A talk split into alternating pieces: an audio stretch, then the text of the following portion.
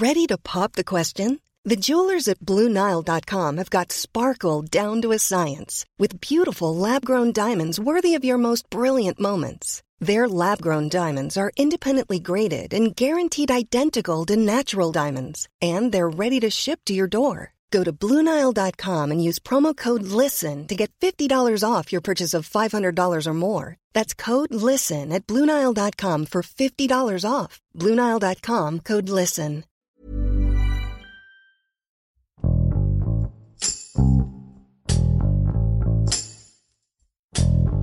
Cerca de la carretera Monterrey-Nuevo Laredo, en Tamaulipas, una zona considerada como peligrosa por las constantes denuncias de desapariciones de personas, se localizó un campo de exterminio activo o de reciente uso, de acuerdo con la titular de la Comisión Nacional de Búsqueda, Carla Quintana. En meses pasados, impactó el caso del ejido La Bartolina en Matamoros, considerado uno de los campos de exterminio más grandes del país, debido a que de 2017 a junio del 2021 se habían encontrado más de media tonelada de restos óseos, de huesos. Mariela Macay, reportera del Sol de Tampico, nos narra cómo ha sido la recuperación e investigación de los restos hallados en estos sitios en uno de los estados con más campos de exterminio del país. Yo soy Hiroshi Takahashi y esto es Profundo.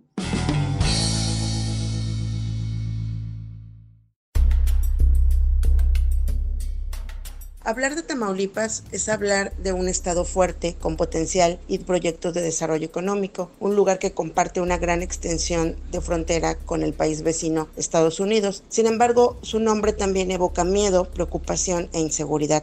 A partir del 2010, el territorio tamaulipeco sufrió un recrudecimiento de la violencia que por más que se han esforzado las autoridades no han logrado borrar este nombre y borrar esta imagen y mucho menos ahora cuando se habla del hallazgo de campos de exterminio en la zona de la frontera, precisamente con Estados Unidos. La existencia de los campos de exterminio en Tamaulipas no es algo relativamente nuevo o ajeno. Tenemos el antecedente triste del 2010, donde 72 migrantes fueron asesinados dentro de una bodega por un grupo criminal. Posteriormente, en el 2019, en este mismo municipio, San Fernando, Tamaulipas, se hallaron fosas clandestinas donde encontraron aproximadamente unos 190 cuerpos. Esta situación obligó e hizo un llamado a las autoridades estatales y nacionales para admitir que en el territorio de Tamaulipas se estaba asesinando a las personas y además estaban enterrando de forma clandestina. Lo que ha orillado a que empiecen a, crear un tipo de políticas públicas que hasta el momento no han dado con el resultado, ya que de acuerdo con datos de la Comisión Nacional de Búsqueda, actualmente hay unas 11.500 personas reportadas como desaparecidas en Tamaulipas, lo que ubica a la entidad entre el primero y segundo lugar nacional. Aunque activistas que suman sus esfuerzos para encontrar a las personas desaparecidas en Tamaulipas aseguran que hay más de un campo o una fosa clandestina en cada uno de los 43 municipios que integran la entidad, el gobierno federal emitió un reporte en abril de este año 2021 donde señala que Tamaulipas es el primer lugar nacional en hallazgo de fosas clandestinas con 440 registros. Esto en un periodo del 2006 al 2019. Sin embargo, justamente los activistas, que son las personas que están dedicadas a, a, encontrar principalmente a sus familiares y a sus amigos, tienen identificados zonas muy específicas, como por ejemplo en el norte de Tamaulipas se ubican tres en Reynosa, dos en Matamoros, Posteriormente se reporta el hallazgo de un campo en Abasolo, otro en Mante. En Mante es una zona muy importante donde ya se han hecho búsquedas, hay diferentes colectivos organizados según donde ellos creen que se perdieron a sus familiares es donde se hacen las búsquedas. Hay otro campo que también se ha buscado en Altamira, Tamaulipas, esto es en la zona sur, y ahora el de Nuevo Laredo, que apenas la Comisión Nacional de Búsquedas informó que se ubica cerca del tramo carretero Monterrey-Nuevo Laredo, donde existen muchas denuncias de desaparición de personas. Ante un listado triste y penoso de 11.500 personas desaparecidas en el territorio tamaulipeco, también surgen diferentes agrupaciones de diferente tamaño y con un distinto nivel de organización que se han dado a la tarea de buscar a sus familiares y amigos, quienes la última vez que se tuvo contacto con ellos reportaron que se encontraban en algún lugar de Tamaulipas. Detrás de los colectivos que se dedican a buscar personas desaparecidas en el territorio tamaulipeco. Hay historias duras, fuertes, pero también son historias de mucho amor. Son padres, madres, amigos y hermanos que, como lo han señalado en entrevistas, no van a parar hasta dar con sus familiares desaparecidos, con su ser querido que hoy por hoy no saben dónde está. Solamente que nos maten o que nos metan presas o que nos eh, eh, moramos eh, de alguna enfermedad. Nos van a detener, pero aquí vamos a estar, vamos a seguir buscándolo siempre. Podemos mencionar colectivos importantes como Milenali Red, Familiares y Amigos Desaparecidos de Tamaulipas, el colectivo de Desaparecidos de San Fernando, que es famoso de forma internacional, ya que fue asesinada su dirigente principal, Miriam Rodríguez, una mujer que buscó incansablemente hasta dar con los responsables del secuestro de su hija Karen y que lamentablemente fue asesinada el 10 de mayo del 2017 afuera de su domicilio en San Fernando, Tamaulipas.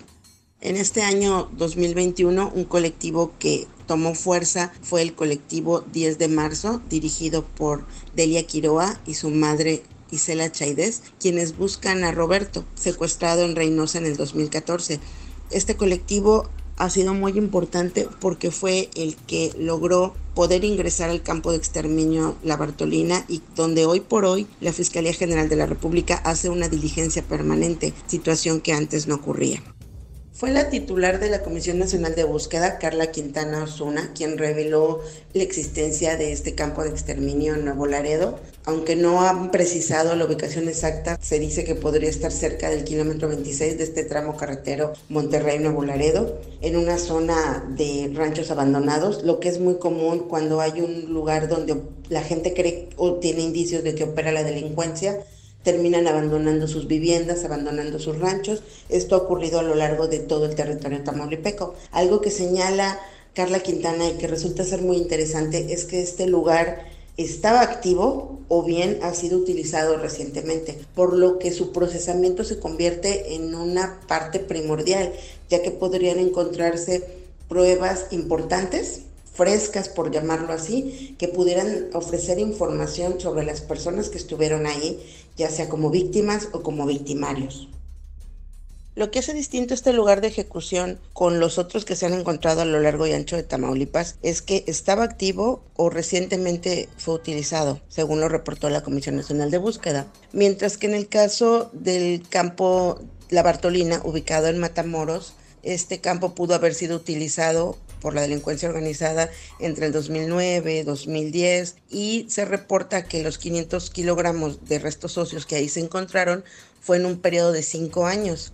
Esto hace que el proceso de los restos se realice de forma distinta a como pudiera realizarse en Nuevo Laredo. Otra característica de este lugar es que es grande, aunque aún no se precisa la dimensión exacta, y esto genera mucha inquietud e incertidumbre en las familias que están buscando a sus familiares desaparecidos, porque hay que señalar que en esta zona hay familias que buscan desaparecidos de Nuevo León, desaparecidos de Monterrey e incluso de Estados Unidos. Recordemos que en un comunicado en conjunto emitido por el gobierno de Tamaulipas y de Nuevo León, se habla que de enero a junio del 2020 se habían integrado 67 carpetas de averiguación de personas que pudieron haber desaparecido en este tramo carretero.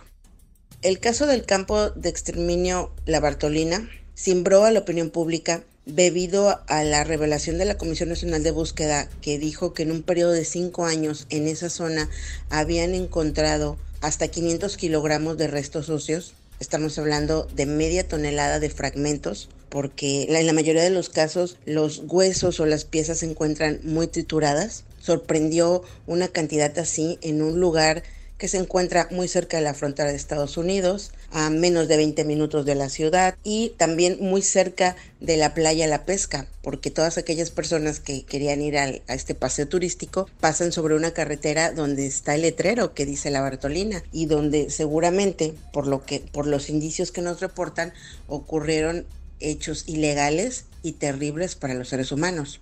La Fiscalía General de la República fue la autoridad que de forma inicial acudió al lugar, hizo el hallazgo en este periodo de años en coordinación con los forenses de la Comisión Nacional de Búsqueda e incluso hicieron un acordonamiento. Sin embargo, los familiares que tienen casos ligados directamente con este campo no estaban conformes con que esta búsqueda fuera de dos veces al año. Ellos pedían que la búsqueda fuera constante y permanente. Debido al tamaño del lugar y debido a la gran cantidad de restos, pues consideran que ahí puede haber mucha información, por lo que insistieron y buscaron apoyo en las autoridades para que esta diligencia se hiciera de forma permanente. Sin embargo, esto no ocurrió.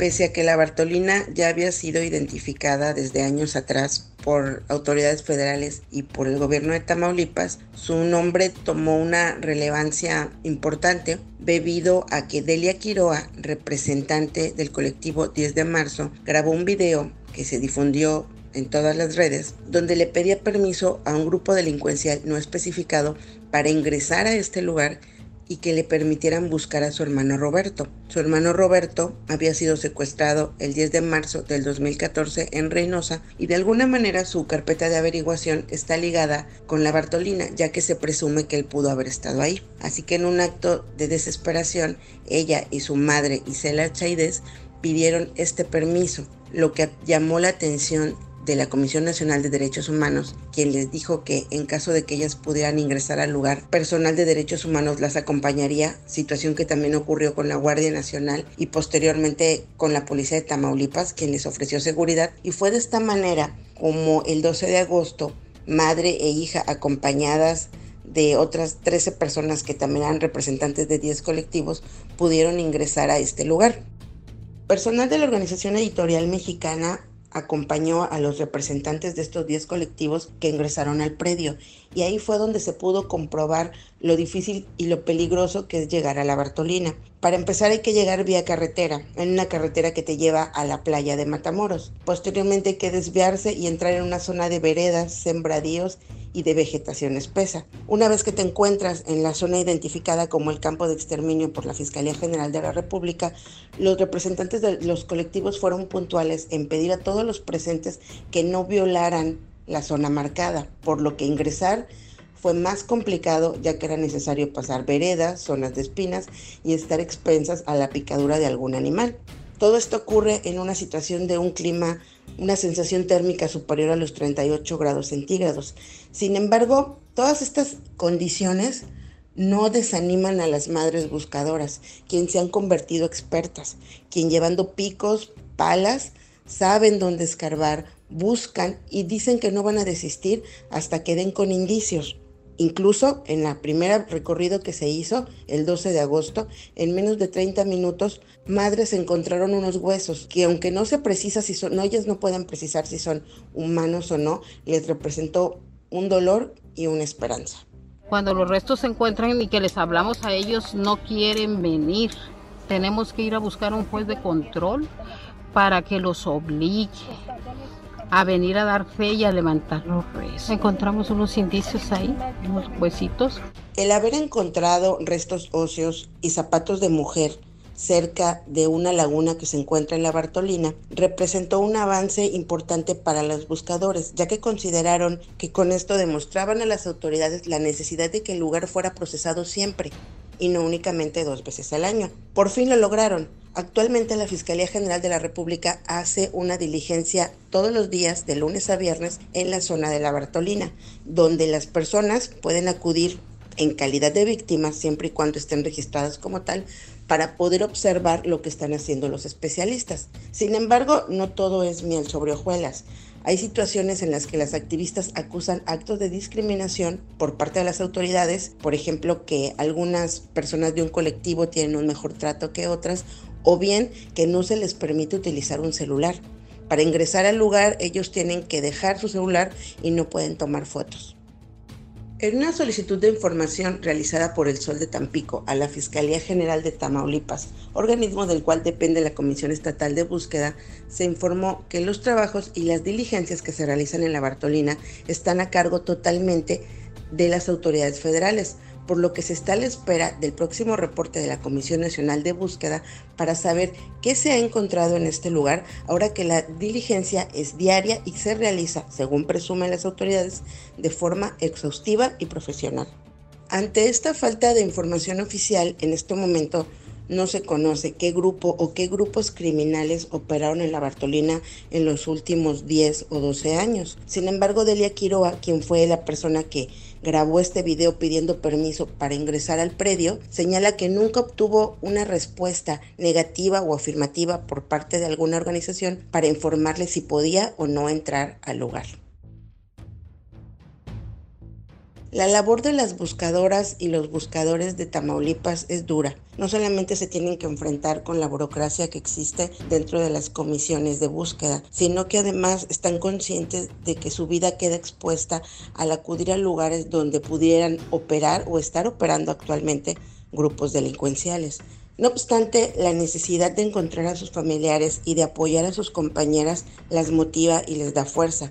Este es el caso de Martita una mujer residente de Reynosa que acudió a acompañar a la búsqueda de la Bartolina, sabiendo que sus hijos y sus familiares no están ahí. La historia de Martita es muy especial. Es una mujer que tiene cinco personas adultas desaparecidas y dos niños. Sin embargo, aunque por su seguridad su familia le ha pedido que ya no labore en Tamaulipas y que se vaya a radicar a Estados Unidos, ella dice que no se va a ir, pues tiene la esperanza de que sus siete familiares regresen a la casa donde a ella la dejaron. Y así es como se vive la situación de los desaparecidos en Tamaulipas. Por un lado es una lucha burocrática, una lucha de papeles, una lucha de insistir con el gobierno y por el otro lado es la lucha emocional y la desesperación de encontrar a tu familiar con vida o al menos saber dónde está. Hacer una cobertura periodística en una zona donde constantemente ocurren hechos de inseguridad es complicado, debido a que impera un temor general en las víctimas, en la sociedad y hasta en las fuentes oficiales. Esto genera en ocasiones una ola de desinformación, de noticias falsas en redes sociales, por lo que la ciudadanía justo lo que necesita es que los reporteros le aportemos información real, datos concisos, fidedignos y no alarmantes sobre todo, ya que de por sí la situación es complicada.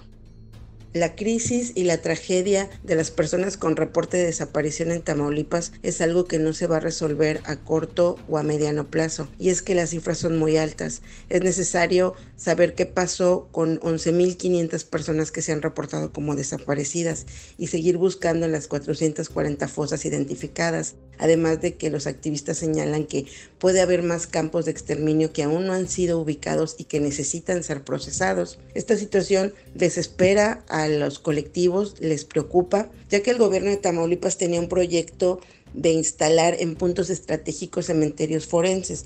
No obstante, esto no ha dado resultados porque el cementerio forense de Miguel Alemán, donde se exhumaron 367 cuerpos, solo se han logrado identificar 17. Los buscadores y las buscadoras urgen a las autoridades a acelerar este proceso y además contar con un banco de datos actualizado en genética y que constantemente se realicen campañas porque les parece ilógico encontrar restos que luego no tienen con quién compararse. El tema es difícil porque se requiere de recursos, de organización, de logística y también de mucha sensibilidad, porque los madres, los padres, los hermanos y los amigos hoy por hoy siguen con la esperanza de encontrar a sus familiares y no van a dejar de escarbar con sus propias manos hasta que puedan saber qué pasó con ellos y dónde están.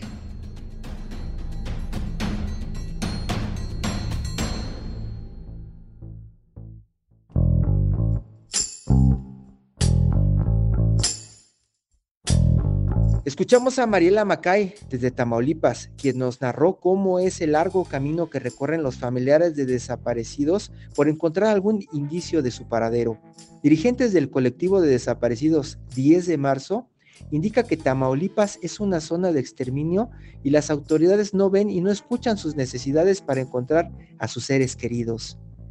Se tienen localizados seis campos que datan desde el 2005 y 2006 y los resultados de las investigaciones han sido insuficientes. En México hay más de 92 mil personas desaparecidas y se estima que podrían ser muchas más. Delia Quiroa, coordinadora de la búsqueda en el predio La Bartolina, señala que algunas madres de desaparecidos en Matamoros no denuncian por miedo a ser víctimas de venganzas del crimen organizado. Los colectivos de búsqueda, mientras tanto, exigen mejores protocolos de denuncia y de investigación para salvaguardar su integridad y poder localizar a los desaparecidos.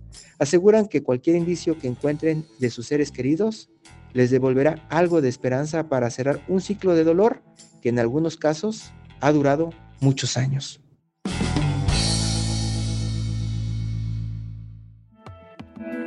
Te invitamos a suscribirte a nuestro podcast a través de las plataformas de Spotify, Apple Podcast, Google Podcast, Deezer y Amazon Music, para que no te pierdas ningún episodio. También nos puedes escribir a podcast.om.com.mx o en Twitter podcastom.